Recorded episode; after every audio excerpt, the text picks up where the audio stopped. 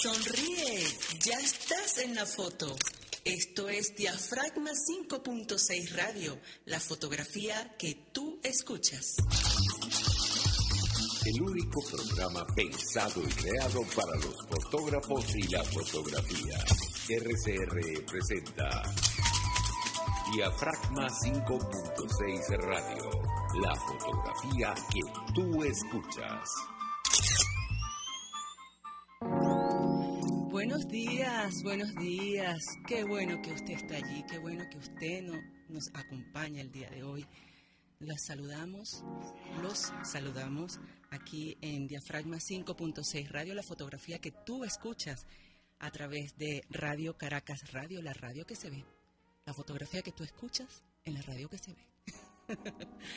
bueno, como siempre agradecemos al equipo que conforma Radio Caracas Radio principalmente en la dirección general de la estación, el señor Jaime Nestares, gerencia de producción Wilixa Arcaya, asistente de producción Rubén Áñez y en los controles George Castillo. Gracias por acompañarnos.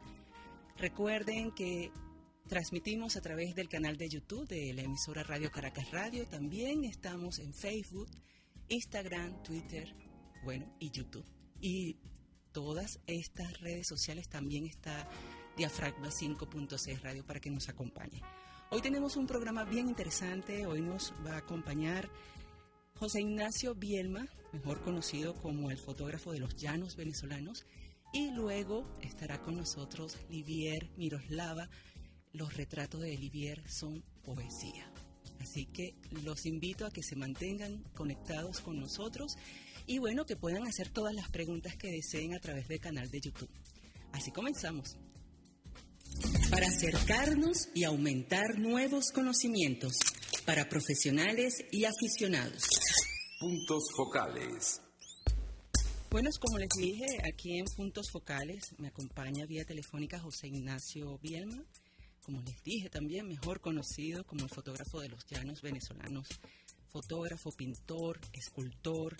Sus estudios se fundamentan en la Escuela de Pintura Cristóbal Rojas, Arturo Michelena, en el Instituto eh, Newman.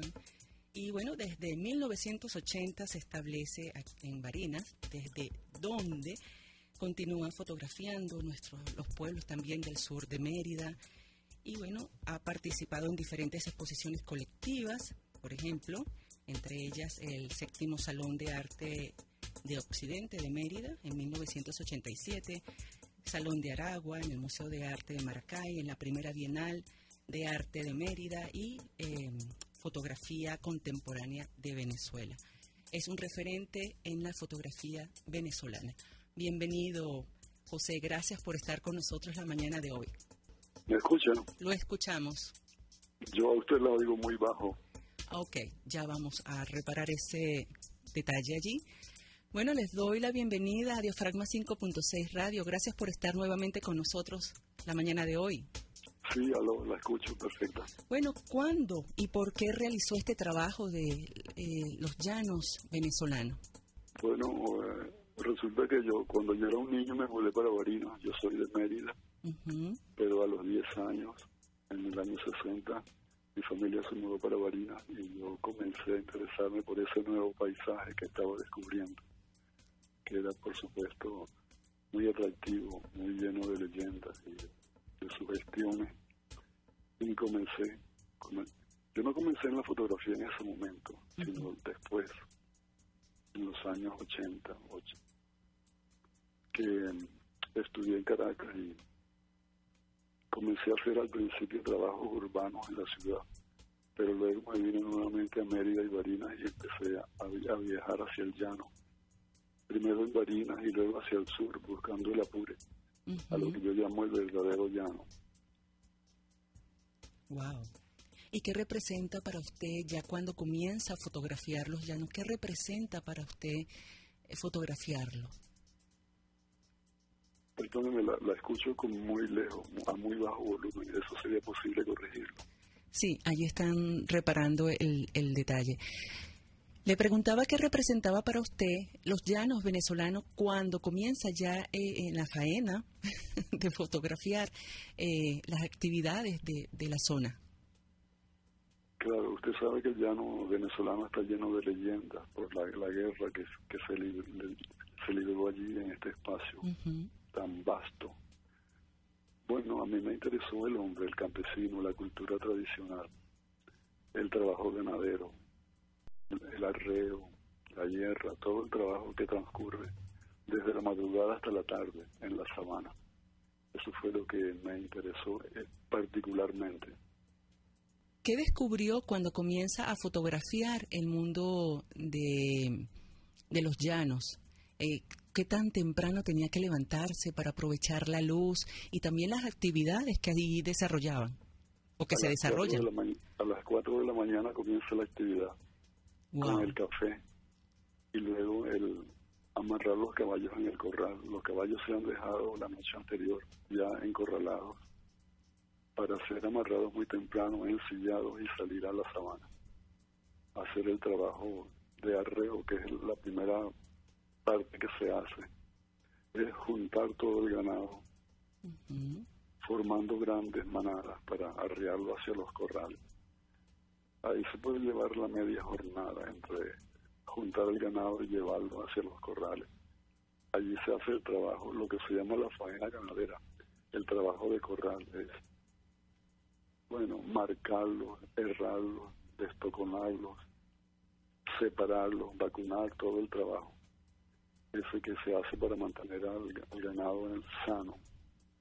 Este, se hacen dos, dos eh, trabajos de llano al año, uno en verano y otro en invierno ese trabajo tan lleno de fuerza, de, virilidad, de emoción, es lo que me comenzó a interesar.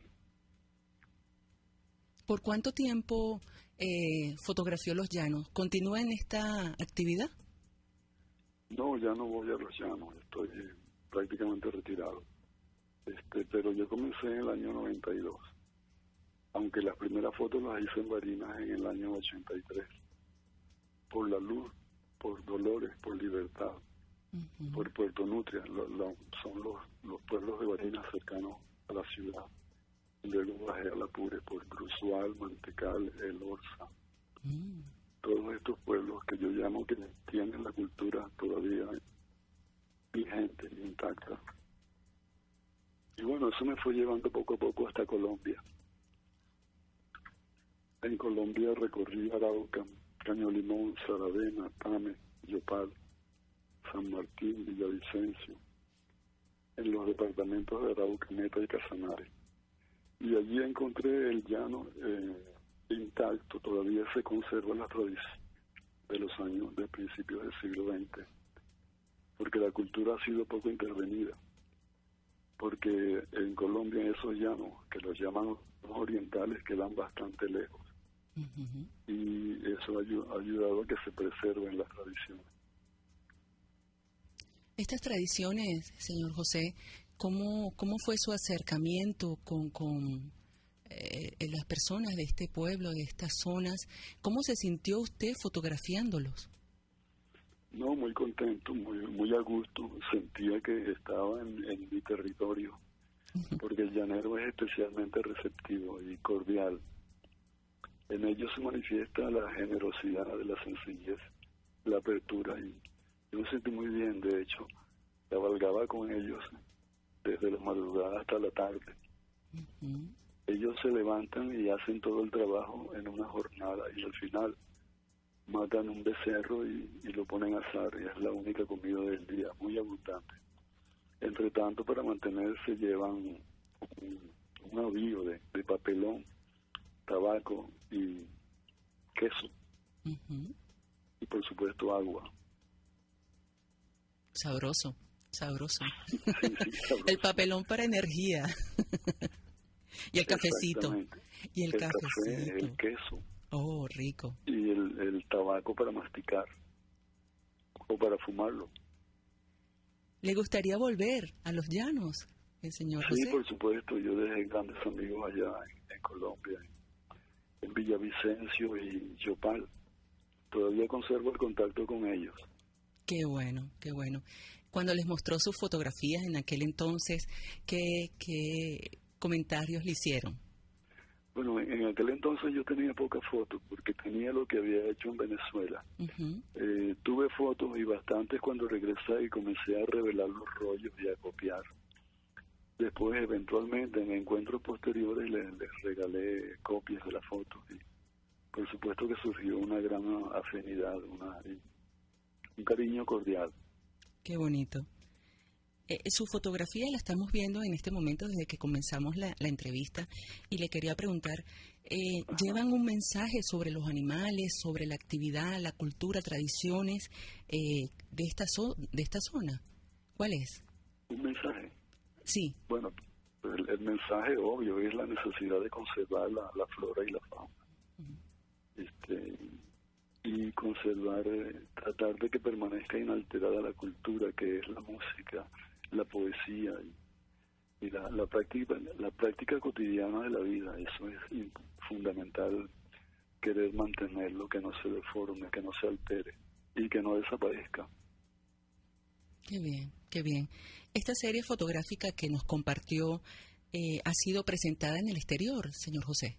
En el exterior, sí, En, en, Canadá se presentó. Mm.